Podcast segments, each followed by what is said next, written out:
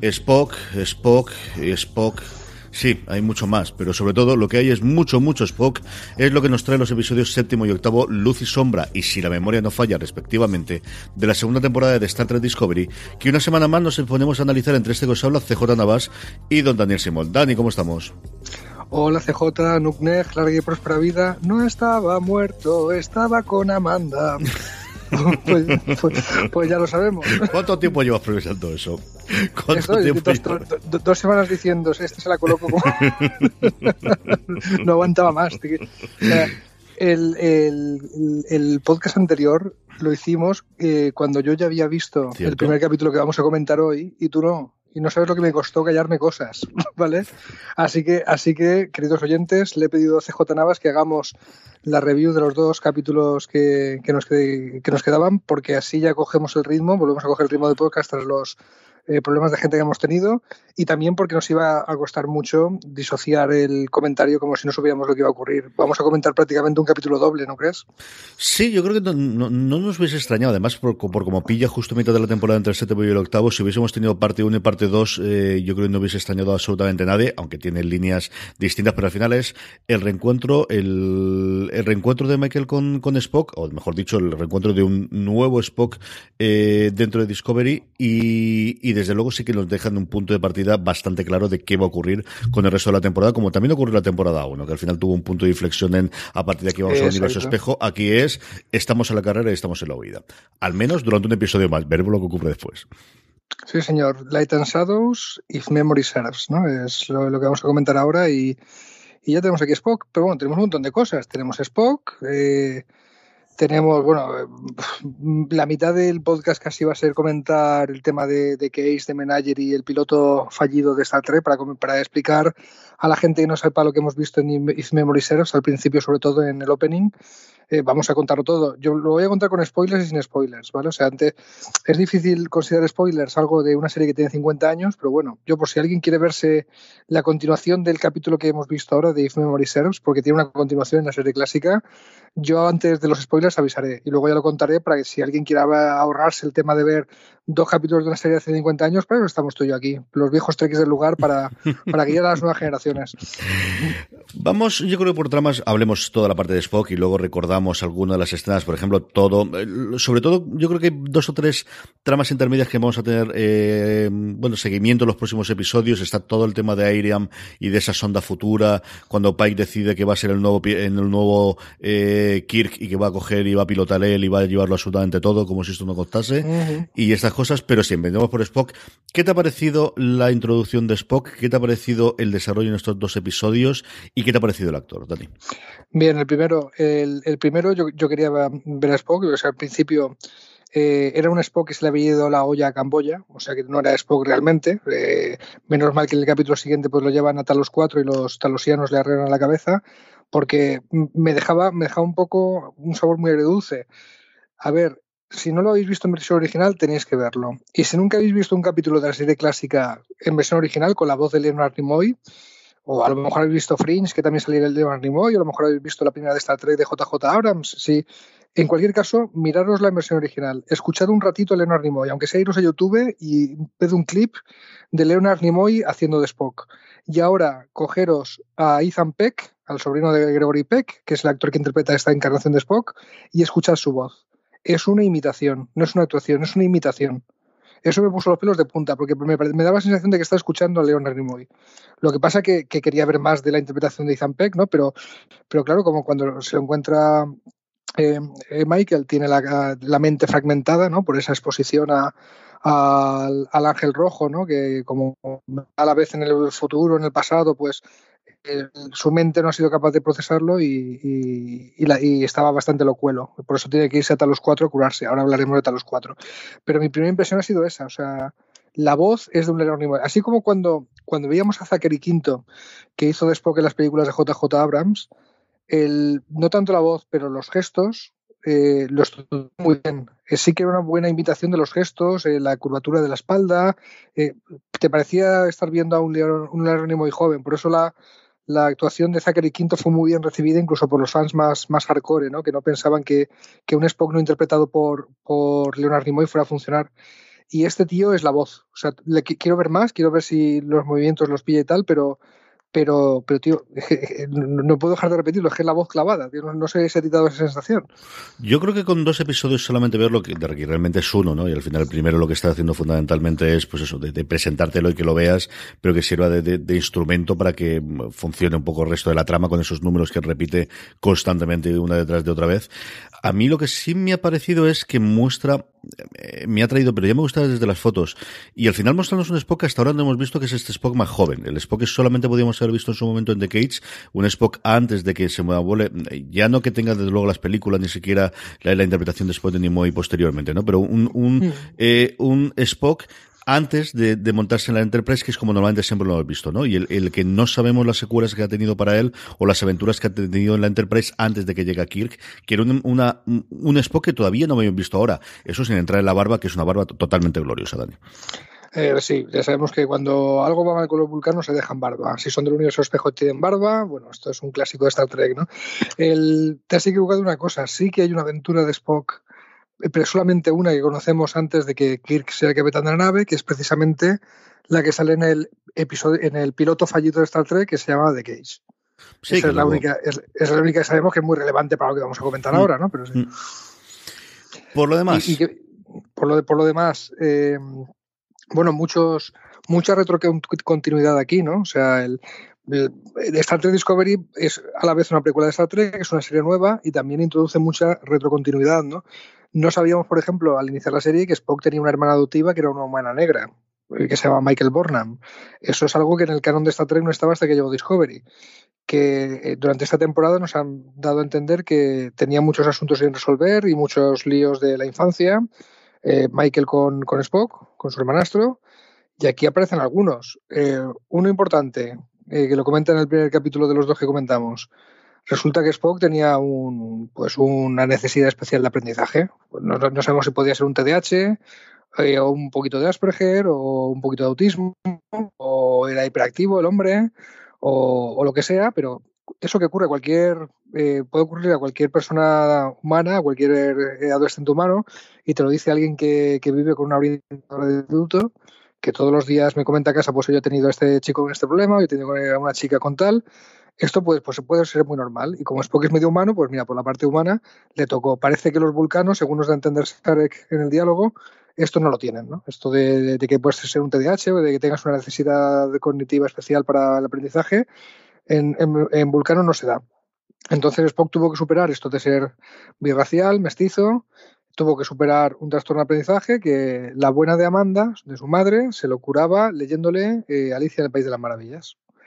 Cosa que además, en, cuando está Spock eh, con la cabeza ida, de, una de las cosas que repite constantemente son fragmentos de Alicia en el País de las Maravillas y de su secuela A través del espejo a través del espejo. Star Trek, CJ, no sé, ¿tú qué piensas? Sí, sí, además es el que nos va a dar la solución. No, al final yo creo que, que Lewis Carroll, además es muy recurrente, los, americanos especialmente, incluso más que los ingleses, ¿eh? les encanta utilizar el mundo de Alicia para, para dar eh, para que los personajes y eh, gente que lee los cuentos y aquí vuelvan a tenerlo. También les sirve un punto de unión con Michael, ¿no? Aquí lo que nos van a mostrar también, aunque luego nos revelarán con toda ese kit pro quo que hacen los talasianos curiosos en el segundo episodio, en el octavo, qué es lo que ocurrió que al final tampoco es muy distinto de lo que nos podríamos imaginar, pero sí que, tiene el impacto emocional. Pero eh, me gusta el que sea el punto de unión de Michael. Aquí nos reflejan varias esas escenas de flashback que tiene de cómo tuvieron una infancia lo único que hemos visto hasta ahora es el enfrentamiento, ese cerrarle la puerta a Michael en las narices de buenas a primeras y cómo eso fue pasando con el tiempo hasta el punto de que eh, Spock eh, se desvivía por su hermana, sufrirá muchísimo después por ello y que de alguna forma, bueno, de alguna forma o no, que su primer contacto con el Ángel Rojo, y aquí nos metemos ya un poquito en faena, eh, fue una revelación que es la que empezó después posteriormente a afectarle, pero que de crío yo lo había visto, lo había aguantado y le sirvió para salvarle la vida a su hermana porque él había visto como un bicho muy malo, muy malo, muy gordote en el desierto de fuera de Vulcano se la comía y acababa con ella y pudo avisar a sus padres antes. Exactamente. Bueno, ya, nos, ya no está abierta interpretación. Empieza el call opening, ¿no? La, la apertura del episodio antes de créditos con Michael. Eh, es curioso que, en, cada capítulo está haciendo la narración en off, diario personal de es cada vez un personaje distinto. Aquí lo tradicional era que, era, que fuera el capitán de la serie, pero Star Trek eh, Discovery es mucho más plural, ¿no? Es mucho más coral. Entonces, en, el primer capítulo que estamos comentando, en, en Late and Shadows, es Michael Burnham la que dice, bueno, ya se sabe que el ángel rojo es del futuro. Se acabaron las especulaciones, señores y señores. ¿eh? El ángel rojo es del futuro. Ya lo ha visto Saru, tal. O sea, pone un poco voz en off para, para, explicar y contextualizar las escenas del ángel rojo del capítulo anterior, ¿no? del capítulo de Saru con los Babul y tal. Entonces, bueno, pues ya sabemos que, que cuando Spock tuvo una visión del futuro de pequeño para salvar a Michael, lo que estabas comentando, pues, pues era una visión del futuro, no era de, de, otra, de otra cosa. También tenemos la subtrama esta en, en Legends Shadows de la eh, sonda que manda un agujero de gusano, distorsión temporal, llámalo X, ¿no? Es la parte de no habla. Que, la, que cuando regresa la sonda ha estado 500 años en el futuro y la han modificado. Y la han convertido en un bicho de Matrix. Todo se ha dicho, ¿eh? En un, un pulpo robótico de estos de Matrix que, que yo no podía dejar de pensar en Matrix cuando estaba viendo cómo atacaba la nave. Pero bueno. Yo creo que eh, sobre lo demás, lo que estoy dándole vueltas a cómo vamos a tratar el resto de toda la trama, o si vamos directamente a, de ese primer episodio, dentro de la trama de Michael y de Spock, ese reencuentro que tienen, y yo creo que la otra parte curiosa también es eh, el enfrentamiento que tiene entre Sarek y Amanda, ¿no? En, ese lugar que sí, que con todas las circunstancias es el único lugar en el que Sarek no podía detectarlo de todo el universo, que es, en fin, hay dos o tres momentos de saltos de fe y de creerte porque funciona toda la Tecnobubble y, y, y no lo tenemos que creer, ¿no? Pero ese enfrentamiento de marido y mujer de, de ahí es uno de los momentos que a mí me gustó mucho, mucho de ese episodio. Y a mí me sorprendió la fe mm, o no sé, o la buena voluntad, de la presunción de inocencia que tiene Sarek hacia algo tan siniestro como la sección 31. Que se supone que era secreto, secreto, secretísimo, pero ya vemos que, que conoce su existencia más gente de la que pensábamos, altos oficiales de la flota estelar, gente que ocupa una posición diplomática alta como Sarek, por lo menos ellos saben que existe ese 131, aunque el común de los mortales y el común de los oficiales no, no lo conozca, ¿no? Um, pero pero en, ese intercambio, o sea, eh, Sarek fuerza, no, no, no, llévatelo con ese 131, si es inocente no le pasará nada, mm, pero tío, ¿qué, qué, qué folleto de la sección 31 te han vendido, ¿no? O sea que eh, sabemos que no es así, sabemos que no es así por muchas cosas, que, que se mueve, digamos, en el filo de la navaja entre la ética de la federación o tal, o, o, como hacen muchos militares cuyo estereotipo es el personaje de Jack Nicholson en Algunos Hombres Buenos. Yo estoy aquí eh, manchándome las manos en lo malo, en lo poco ético, para que tú puedas dormir tranquilo por las noches. Eso es sección 31, pero parece que Sarek no se ha enterado todavía. Sí, es una sección 31 que además tiene toda la pinta de tener movidas internas, mm, como ya nos han contado en varios episodios. Aquí tenemos a Giorgio aprovechándose de todas las debilidades del Irán. Por cierto, que no se me pase que hay un momento que, claro, te pasan tantas cosas estos dos episodios que cuando empezó a Recerio, acuérdate que hay un momento en que eh, Giorgio le dice al Irán, mm, no te pases, que si no le cuento a Michael lo que tú y yo sabemos que es que mata, tú mataste a tus padres. Que es un momento que se deja ahí mm, perdido de la mano de Dios que supongo mm. que, bueno, esto como la pistola de Chekhov en algún momento llegará antes de final de temporada y sobre todo también fuera de lo que es Star Trek Discovery, pero de lo que conocemos de las secuelas o mejor dicho del resto de series que va alrededor del universo de Star Trek y que sabemos que va a haber una de George Yu, también tiene pinta de dejar, ¿no? De, cómo va a ser ese punto de partida para la serie que sabemos que va a interpretar pues en cuestión de unos eso Te iba a decir, eso te iba a decir, hagan sus apuestas, eso sale en Discovery o sale en la serie de George Yu. Hagan sus apuestas. Yo creo que sale así, pero sí posiciona el, el, cómo va a ser después la serie de George Yu. Mm, sí, desde luego. Por, bueno, ¿qué, más tenemos? El aparato con el que intenta sacar la información Spock en, en, la nave de la sección 31 ¿Tú crees que viene del universo espejo? Como he visto muchas especulaciones por ahí. No me extrañaría que fuese eso o que fuese alguna parte de, lo que han investigando con la esfera. Tenemos eh, esa posibilidad también. Que fuese algo que sacasen de la guerra Klingon. Eh, alguna de esas no me extrañaría absoluto. Eh, mm. Pero sí, si tuviese que apostar por alguna, yo creo que eso es parte del, del acuerdo que, que llevaba Giorgio de darles alguna información, algún tipo de, de, de, aparato y de experimento y que mejor que uno de interrogación, desde luego, para, mm. para cerrar ese pacto de a partir de ahora de trabajo aquí dentro con vosotros. Y sin embargo, Giorgio ayuda a escapar a los buenos. Bueno, ayuda a los que tienen que ayudarse, ¿no? Yo creo que al final sí es cierto que es posible que tenga cierta eh, recuerdo y relación con la Michael de, de su de su universo, que sabemos que se va muy bien con ella, era otra Michael totalmente distinta de la nuestra, pero también era su protegida en este otro universo, y luego, mm, bueno, ella misma justifica y, lo muestra posteriormente, ¿no? El cómo ese escape a ella le ayuda, le ayuda de alguna forma para hacer que la posición de Lilan como el jefe máximo de la sección 31 pues quede, quede un poquito nuevamente en entredicho una vez que has capturado al, al bueno, pues al forajido más buscado en los últimos tiempos mm, de, de la federación y que se te escape en 24 horas, pues sí, a ella le pegan cuatro puñetazos y lo han quitado, pero el que realmente deja muy, muy, muy mal es al jefazo de arriba. Mm, pues sí. Pues sí, entonces se meten en una nave y dicen, Spock, ¿a dónde vamos? Pues leemos en la, pantalla que el destino es Talos 4. Y aquí a los viejos de X del lugar se nos ponen los pelos de punta. Pero, o sea, si tuviéramos el ganglio ese de, la raza de Sarus, se nos pondría eh, como el sentido del anillo, macho. O sea, esas referencias a, tan, a los mitos de Star Trek, ¿no? al mito clásico, se nos pusieron los pelos de punta, ¿no? Y, y enseguida muchos, a mí me pasó, mm, acabó el capítulo y dije, una mierda, voy a estar una semana sin Star Trek esperando cómo, pasa esto. Y me fui corriendo en Netflix a ver eh, The Menagerie, que hacía años que no lo veía, que es un capítulo doble. Bueno, ahora, comentamos esto, creo que ha llegado el momento. Cuando vimos a los cuatro, ¿qué significaba para nosotros? ¿Qué información teníamos? ¿Vale? Como hemos dicho en otras reviews esta, esta temporada tú y yo, Star Trek eh, la serie clásica, los 60, la original, fue de las pocas series que tuvieron dos, dos pilotos, ¿no? O sea, presentaron un piloto con un capitán que se llama Christopher Pike, con un oficial que se llama Spock. La número la oficial, primer oficial de la nave, pues se llamaba número uno, era una mujer. Eh, inconcebible la visión de los años 60 que una mujer estuviera en una posición tan alta, ¿no? En una nave, pero será la visión del futuro que tenía Roddenberry, entonces utópico. Eh, no les gustaban las orejas de Spock porque recordaba a un demonio. Y en, los extractores del 8M tenemos que mm, presentar, fíjate cómo era la televisión en Estados Unidos en los 60, que fue más fácil colar a un tío que se parecía a un demonio que a una mujer en un puesto de poder. ¿Vale?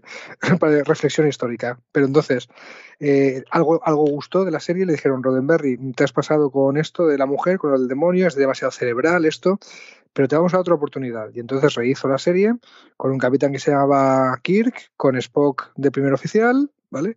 Y, la historia que, todos y todas conocemos. En la historia esa del piloto fallido, que se llama The Case, La Jaula, que lo podéis ver también en Netflix, porque cada vez que sale la serie clásica en DVD o en streaming o lo que sea, la ponen ya como un capítulo más, como un capítulo 1.0, eh, antes del 1.1 o algo así, ¿vale? Pero de Case la jaula suele estar por ahí dando vueltas y lo tenéis en Netflix. en este capítulo, pues la Enterprise iba a los cuatro, conocía a estos alienígenas con cabeza de pepino, con un cerebro muy grande, lleno de venas, que tenían el poder, pues eso, de, provocar ilusiones, ¿no? Y telepatía a gran nivel, ¿vale? En el planeta veían que había una, una humana una residente humana que había sobrevivido a un accidente, ¿vale? Muy guapa, muy bonita y, de momento no estoy revelando nada que no os dé eh, información if memory serves, el capítulo que estamos comentando, ¿vale? O sea, todo esto lo encontráis ahí, ¿no? vale, entonces conocían a estos alienígenas, estupendo, y, y, se iban. El típico capítulo de Star Trek. Vale, ¿Qué pasó en la producción real de la serie? Lógicamente, ese piloto en principio no, no formaba parte del canon de Star Trek. Hubo otro piloto, Where No Man Has Gone Before, y a partir de la historia con Kirk de capitán. Vale. A mitad de temporada, eh, Roddenberry, el, el, showrunner, dice: Vamos a ver, tenemos dos horas casi de piloto grabados, de metraje, vamos a aprovecharlo de alguna forma. Y entonces, atención, aquí vienen los spoilers. Si no queréis que os destripe cuál es el destino final de, Pike o el destino final de Pike que sabemos los Trekkies hasta ahora, eh, no pasa nada. Adelantéis un poco el podcast, ya os daremos un aviso y os vais a ver un capítulo doble en Netflix de la primera temporada de la serie clásica que se llama The Menagerie, la colección de fieras. ¿Vale? ¿Qué hicieron la colección de fieras? Y aquí vienen los spoilers a saco, ¿vale?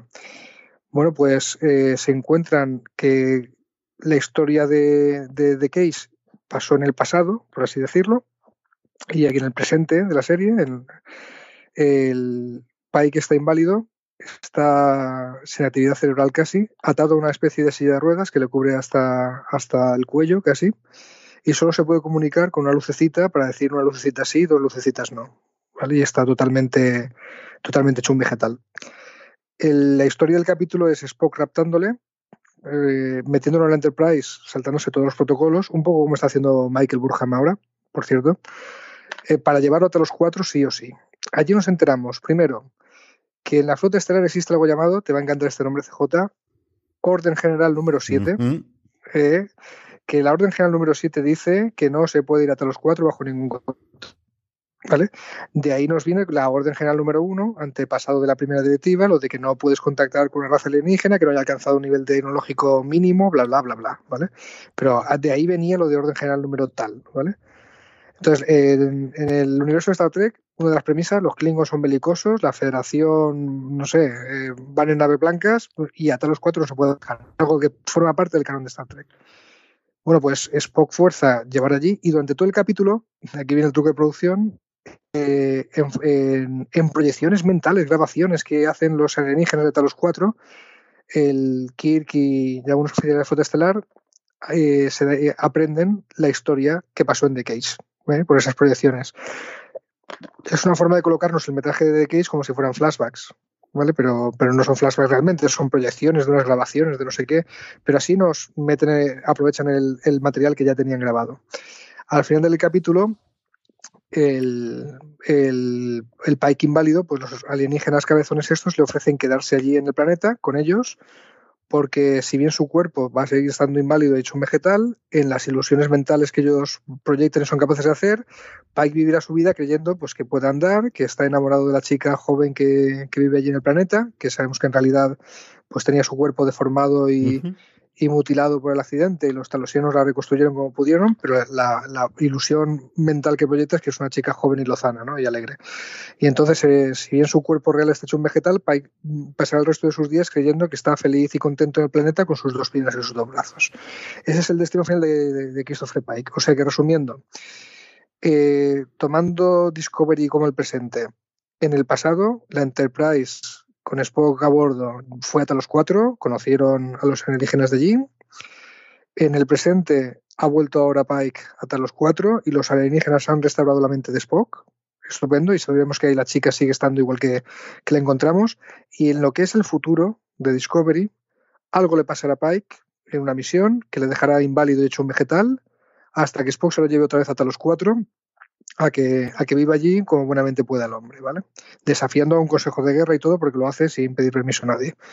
Y si queréis saber los detalles, mirad de Menager y como os he avisado. Fin de los spoilers, de los retro spoilers. ¿Cómo se llaman los spoilers de hace 50 años? Poco más o menos eso, sí, sí, eso es historia directamente, como tú prefieras aquí en el este. Y con todo ese planteamiento, lo que tenemos es una un episodio que yo creo que funciona tremendamente bien como homenaje y como quizás si no recuerdo porque lo que comentabas tú, ¿no? Desde que se recuperó de The Case, que durante mucho tiempo estuvo perdido el metraje, se conservaba en color los, las piezas o los trozos del metraje del piloto original que había utilizado Roddenberry para The Menagerie, pero no así el resto del episodio. Y hace una cuestión de diez y tantos años se encontró por fin definitivamente y ya se ha incorporado al canon y también a las distribuciones, tanto los DVDs cuando salen los, packs completos ya aparecía y ahora cuando se está en la plataforma de streaming, como eh, diciendo si existía dentro, pero yo creo que este es el gran episodio de abrazar esa parte de, de, de, Star Trek que no había tenido continuidad, que no había tenido seguimiento, que ahora habíamos de alguna forma agrandado, ¿no? Cuando incorporamos a Pike como, eh, eh, como, como el, el, el, capitán de la, de la, de la Discovery durante esta segunda temporada, con constantes guiños, es decir, tenemos el guiño, por ejemplo, de las plantas azules, ¿no? Además, eh, vamos a verlo brevemente, esa música que además es la música que posteriormente se utiliza para las, para los teletransportes dentro de la Enterprise. Es una cosa curiosísima. El mismo efecto de sonido se utilizó posteriormente para el transporte. Y a mí hay una parte que me gustó, por una parte, luego hay otra que no, que es la introducción que se hace, el contar toda la situación previa para saber un poquito de lo que está, quitando la parte de los, los, los cambios, que me parece que es un PowerPoint hecho por un estudiante de primaria y que tiene mm. esas transiciones que no me gustado absolutamente nada. El resto yo creo que es una cosa muy, muy atractiva.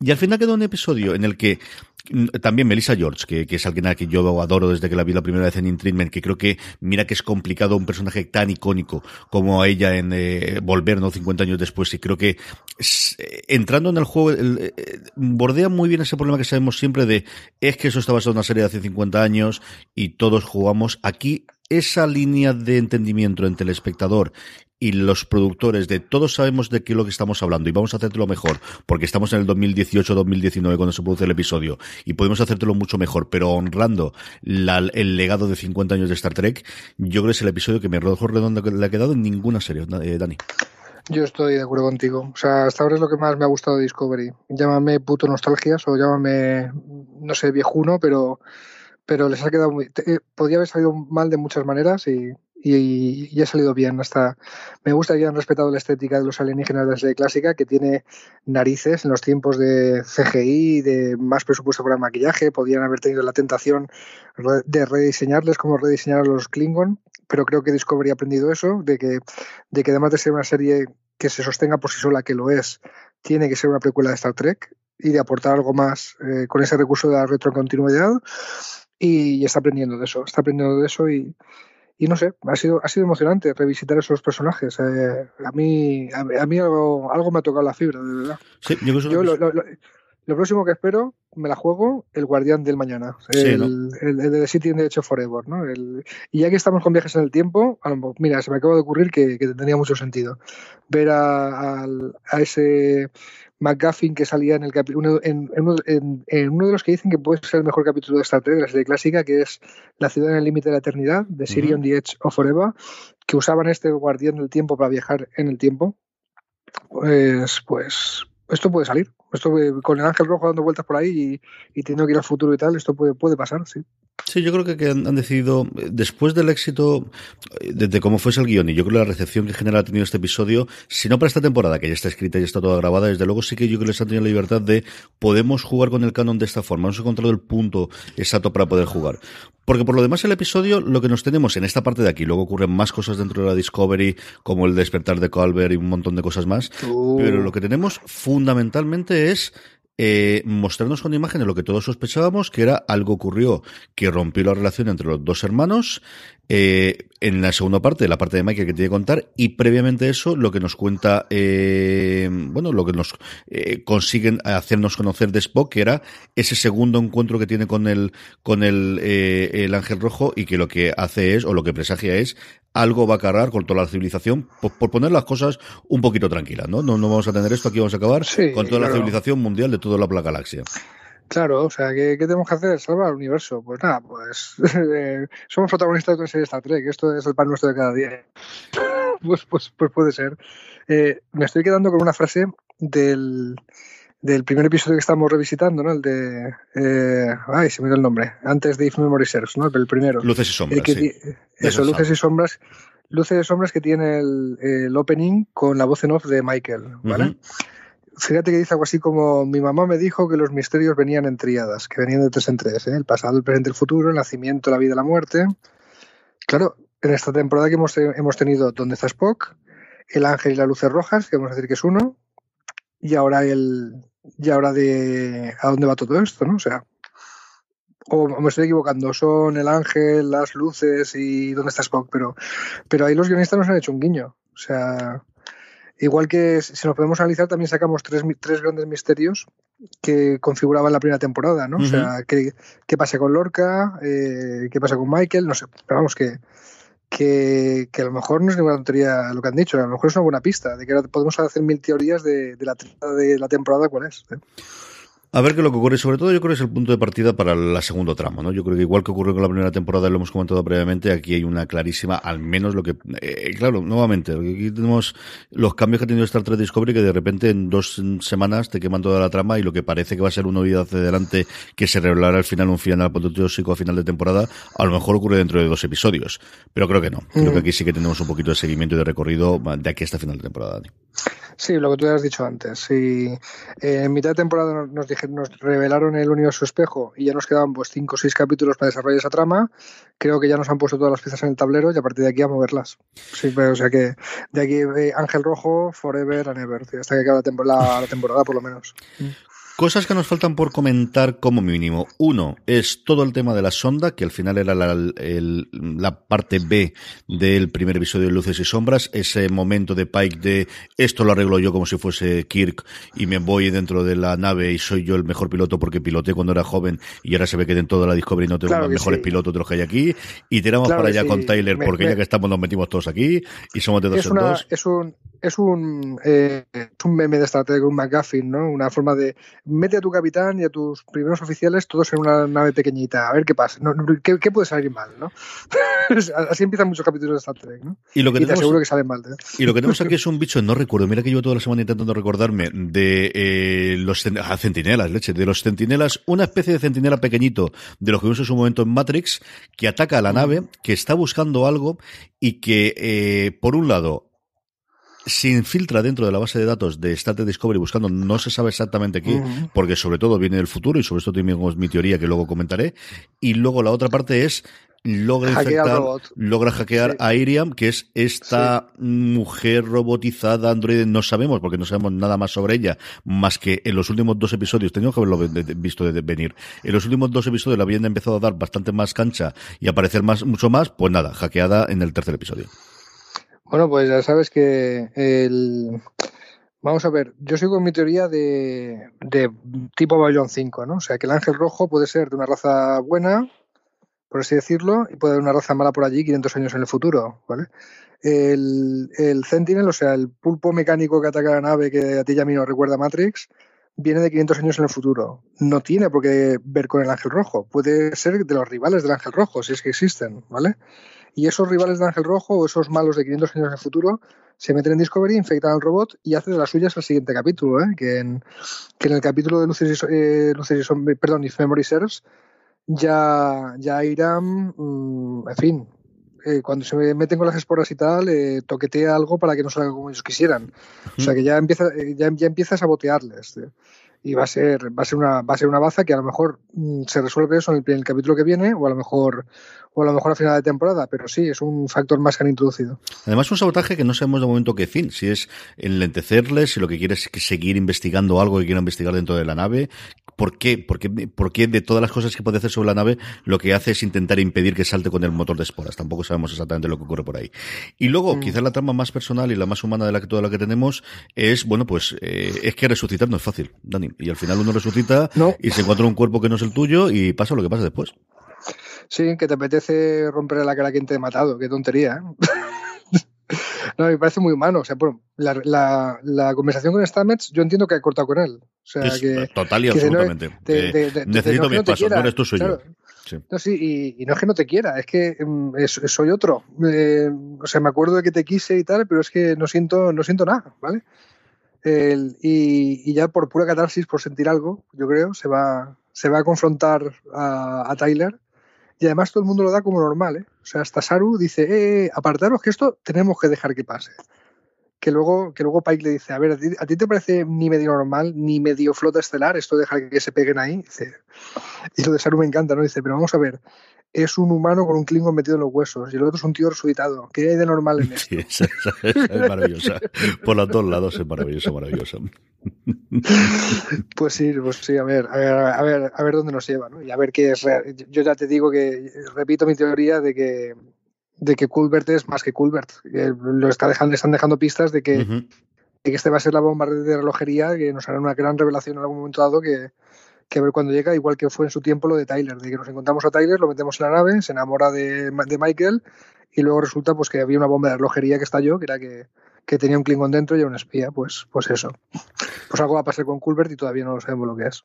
Antes de que terminemos con el rincón conspiranoico y nos despedamos hasta la semana que viene, que de verdad que sí que si no pasa nada tendremos ya episodios semanales y volveremos al ritmo habitual, yo seguiría, porque además, cuando estaba la lista atrás, y he recordado, Lexe, llevamos ocho episodios con Pike, chico, y para mí es un capitán más de los capitanes gloriosos de la Star Trek, del que he visto más de 100 episodios de cada uno de ellos, ¿eh?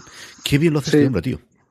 Sí, y sin embargo no es el protagonista de la serie. O sea, es la primera vez que tenemos un capitán mm, con todas las de la ley, ¿no? que algo sabíamos de él. Cierta ventaja sobre capitán desde cero al entrar a la serie tiene, porque pues, es, un, es, un, personaje histórico de Star Trek, al fin y al cabo. Pero sabíamos de él lo que os he contado antes y lo que nos han contado de Casey y de Menagerie y, básicamente eso es lo que sabíamos de él. Y me, a mí me está gustando mucho, sí. Un hombre del Renacimiento que sabe de todo un poco, que es culto, que, que, es respetuoso con la diversidad. Pues un capitán de Star Trek, leñe. Y lo está haciendo muy bien, sí. Cada vez nos cae más simpático y cada vez nos va a dar más pena que, que acabe paralítico sin poder ni hablar, ¿sabes? que, que, que, ver cómo, cómo encajan eso ¿Será en esta temporada? ¿Será en el futuro? Yo creo que nunca. Yo creo que eso no vamos a llegar a, verlo. Yo creo que eso lo van a dejar fuera. No lo sé si se dejará en otra serie o, qué es lo que ocurrirá, pero yo creo que no vamos a llegar hasta ese punto. Yo creo que al final mm. Pai cuando, cuando acabe su servicio en la Discovery volverá a la Enterprise y seguirá haciendo sus viajes de la Enterprise hasta que le dé el relevo a Kirk. Si tengo que apostar. Pero mira que, que Anson Mount, que era alguien que venía de hacer Inhumanos, que yo creo que es de las series que más han, bueno, vapuleado. Yo creo que Disney ha quemado todos los negativos, ha borrado todos los discos duros. Sí, sí, sí. Perdón, me había dormido. Ejército Pero al final venía el pobre de allí y fíjate, de verdad, en cuestión de ocho episodios, cómo el hombre le ha dado toda la vuelta a esta, de verdad. Muy bien. Rincón conspiranoico. Ah, dime, dime, Dani. Venga, venga, vamos, es también de Rincón conspiranoico. Es que tengo una de esas escenas que me da la sensación de que solo he visto yo, y porque leo reviews y nadie lo comenta, y ala, lo comentamos aquí. Albo, cuéntame. A ver, cuando eh, Giorgio y el colega de la sección 31 están hablando en unas proyecciones holográficas de cuatro mandamases de la federación, que es el mandamase de la federación, porque son la peña que le da órdenes a la sección 31. Esto tiene que ser top, muy top, ¿vale? Son cuatro personajes. Fíjate las razas. Hay un humano, hay una vulcana, hay un andoriano y hay un telarita. Sí, Las cuatro razas fundadoras de la federación. Precisamente las cuatro razas que fundaron la federación. Si hay algo parecido al Consejo de Seguridad de la ONU en la Federación, o una especie de Consejo de Seguridad de la ONU, pero, pero no público, sino algo súper secreto, tipo los que dirigen el Pentágono, para entendernos, eh, tiene que ser eso, ¿no? O sea, quiero decir, cuando la ONU se forma, su Consejo de Seguridad, los cinco miembros permanentes, son las cinco superpotencias de ese momento histórico. ¿eh? Lo que era la URSS, que era Rusia, Estados Unidos, eh, China, Francia y Gran Bretaña hoy en día eso no tiene sentido. Alemania no está, pero claro, o sea, esto se hace después de la Segunda Guerra Mundial. Entonces, eh, claro, eh, pienso en todo esto y le veo perfecto sentido a que haya un órgano de seguridad, entre comillas, de inteligencia súper secreto que sean las cuatro razas que fundaron la federación. Después se fueron incorporando muchísimas, muchísimas más, ¿no? Pero, pero no sé, eh, ¿te habías dado cuenta tú de esto?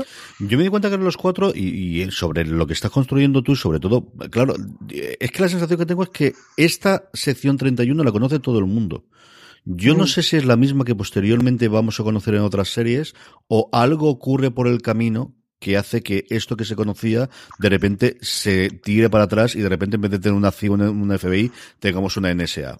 esa es la parte en la que yo no tengo absolutamente nada claro de si esto realmente es un concilebo de cuatro que solamente lo conocen muy poquitos o, es que tenemos, claro, también estamos dentro de una nave que es una nave muy especial, la Discovery es una nave que desde el principio no la cuentan como el baluarte de la federación, el nuevo tipo de nave con una misión más o menos secreta de investigación, pero le echa aquí sabe todo el mundo lo que es la sección 31 y no tiene ningún tipo de problema y Tyler no es que se vaya escondiendo precisamente. Es decir, mm, se va y come con todo el mundo del resto de la tropa y se lía guantazos en mitad del, del, de la, del, del comedor, que es donde todo el mundo se lía guantazos en la federación, también por otro lado. Eh, sí, sí. El, a ver, buena teoría, CJ. Eh, a lo mejor el, el, ¿cómo era aquello de que el, mejor truco del diablo fue convencer a los demás de que no existía? Mm. A lo mejor en un momento dado eh, la sección 31 desaparece, entre comillas, o hace creer que desaparece y sigue en la encarnación que vimos en el futuro en Espacio Profundo 9, que sí que era algo súper, súper, súper, súper secreto, ¿no? Pues puede ser, puede ser.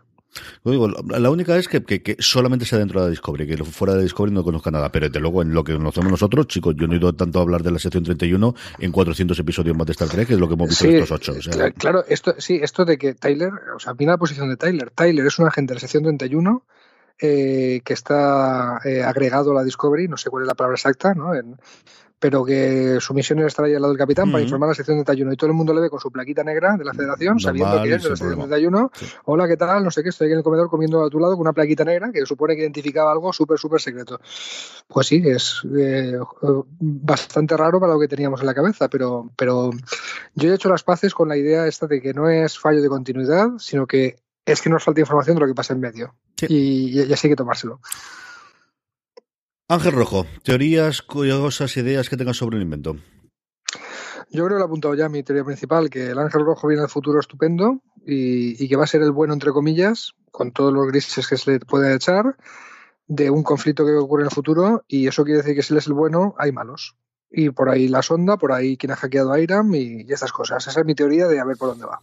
Yo lo que estoy dándole vueltas es, creo que tenemos que haberlo conocido. Lo que no estoy seguro, especialmente después de haber visto el último episodio, es si lo que conocemos o el Ángel Rojo es un personaje de otra serie de Star Trek. A mí no me extrañaría absolutamente nada que recuperásemos a alguien que no tengo en la cabeza, posiblemente de la, de la serie original. De hecho, en su momento te diría incluso solo de dibujos, pero como los dibujos sigue estando fuera de canon, posiblemente por ahí con eso sí que no es una cosa que vayan a tocar. Pero buscar algún personaje secundario, igual que hicieron la primera temporada, igual que han hecho ahora de la serie clásica, que ese sea una encarnación suya el Ángel Negro, mm, eh, tirando ya lo, lo, burro, podría ser algún personaje de, de la serie clásica, ¿no? De, los protagonistas o de los, de los tripulantes de la, de la, de la Enterprise me parece bastante más complicado, pero si algún personaje secundario que hayamos visto, o algún vulcano o algún otro, eso no me extrañaría de nada. Bueno, eh, tenemos a un oyente que nos dejó un mensaje apostando porque era Spock del futuro. Bueno, eh, lo dijo antes de que saliera Spock, ¿vale? Él dijo, el ángel uh -huh. es Spock. Esa teoría no está descartada del todo, aunque no. haya salido Spock. O sea, puede ser Spock del futuro, o, o, o un Spock del universo alternativo, o, o no sé, o o el, el, primo de Spock, ya, ya veremos. no está descartado. Yo creo que sí que rizar el rizo, pero, pero es posible. ¿eh? No te digo yo que no. Quizás era, me parecía más factible antes de conocer a Spock y que contasen toda esa historia de la relación que tuvo de crío con él y todo demás. Aceptaría antes que fuese un, a otro familiar o alguna cosa así, antes que el fútbol. Pero bueno, veremos qué es lo que nos trae el futuro. Y mm. nada, el resto es el, el, la investigación que tú te has contado un poquito del tema de la sonda y el tema de quién puede ser y si puede ser otra raza en el alienígena. Yo aquí, la idea que tenía y esto no es natural mío, sino que yo creo que la oí en el podcast que hace Jason Snell todas las semanas con, con Dan Moren, y luego os comentaban de cómo eh, ¿Qué es lo que buscaría la sonda? Porque si al final es alguien del futuro, ¿para qué tiene que entrar dentro de la base de datos de la Discovery si en el futuro lo sabrían todo? Y ahí la única cosa que a ellos se les ocurría, y yo coincido también con ellos, es que sea algo de la base de datos de la gran esfera del que todo lo conoce, Ajá. que en un momento dado o no han podido enviar, eh, por cualquier circunstancia, no han podido enviar de vuelta a, a, la federación, o la federación lo ha borrado porque era un conocimiento que no se quería o que se reveló de posteriormente eh, pernicioso y se decidió borrar, y eso es lo que está buscando la sonda. La sonda está buscando o sea, algo sí. dentro de, esa, de, de, la información de esa esfera. El disco duro en el futuro, 500 años en el futuro, el disco duro de, de la esfera ha dejado de funcionar. Pues puede ser. Oye, pues sí, pues sí, puede ser el tema de, de, que el conocimiento de la esfera está solo en la Discovery ahora mismo. Podría, uh -huh. podría pasar, podría pasar. Y con esto terminamos, Dani. Tenemos un par de comentarios de iVox, que yo creo que vamos a dejarlo junto con esto, porque yo creo que la gente va a querer escribirnos mucho sobre el, el anterior y también se nos ha alargado mucho el programa al hacerlo de dos episodios conjuntos. Lo dejamos para el próximo, que tenemos un poquito más. Leeremos tanto el comentario de Javier García Conde como el de Pachona Dama que nos dejaron en, en el eh, último eh, recap que hicimos. Querido mío, hasta el próximo recap. Pues, pues larga y próspera vida. Nos vemos eh, esta vez sí la semana que viene, ¿verdad que sí? Sí, señor, sí, señor. Querida audiencia, gracias por la paciencia, gracias por haber confiado. Esperamos que os haya gustado este episodio doble, que decir cuando hay que hacerlos. Eh, si no pasa nada, la semana que viene volveremos ya para comentar el siguiente episodio. Oye, seguiremos y, y, y, comentad, claro, y comentad. Han pasado muchas cosas, dan para muchas teorías. Comentad, comentad que es el punto en la eh, de divergencia de la temporada. Queremos saber qué pensáis.